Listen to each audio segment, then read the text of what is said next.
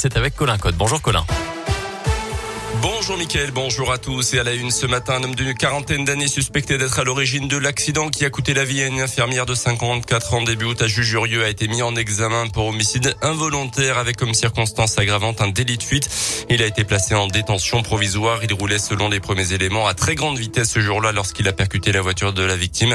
Le suspect était ensuite parti à pied à travers champs, abandonnant donc son véhicule qui permettra euh, de remonter sa piste grâce à l'ADN.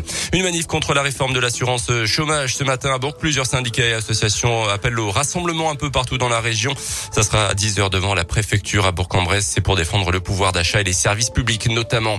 Un bouclier tarifaire annoncé par Jean Castex hier au 20h TF1. Le Premier ministre a annoncé le blocage du tarif réglementé du gaz jusqu'au mois d'avril prochain et la limitation aussi de la hausse du prix de l'électricité à 4% l'an prochain. Euh, des mesures prises face à la flambée des prix de l'énergie, plus 12% pour le gaz à partir d'aujourd'hui. Euh, parmi les autres changements de ce 1er octobre, la très légère hausse des APL, la hausse du SMIC de 2% et les revalorisations de salaire pour plus de 500 000 agents à des hôpitaux dans le cadre du Ségur de la santé pour les aides à domicile également.